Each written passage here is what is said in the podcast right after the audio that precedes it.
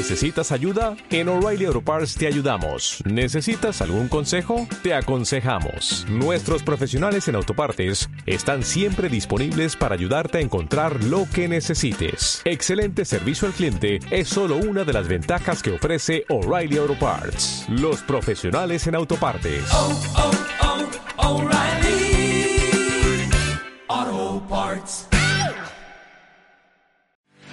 Alto, mire y oiga.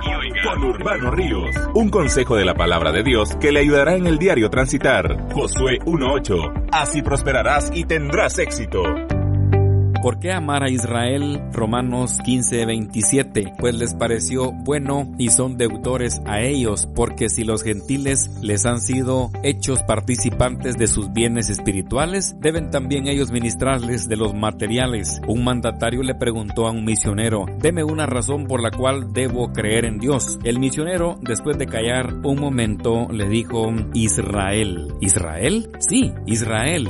La historia de este pueblo sorprende a medio mundo. Israel es nada más y nada menos que uno de los íconos del soberano Dios en esta tierra. Israel quiere decir el que lucha con Dios. Fue el nombre que Dios le colocó al patriarca Jacob cuando en un lugar de tierra santa llamado Peniel, este hombre Jacob tuvo un encuentro personal con Dios luego de una vigilia en la cual luchó con un ángel de Dios y confesó su identidad verdadera. Me llamo Jacob, que los estudiosos de la palabra consideran como su confesión personal, porque él dijo, en otras palabras, Jacob, que significa estafador, soy engañador, soy usurpador, tramposo, etc. El ángel le dijo, no se llamará más tu nombre Jacob, sino Israel, porque este día has luchado con Dios y has triunfado. Génesis 32:30. El pastor de la iglesia gentil no judía, Pablo apóstol, el cual con la inspiración del Espíritu Santo de Dios elaboró un gran porcentaje de la doctrina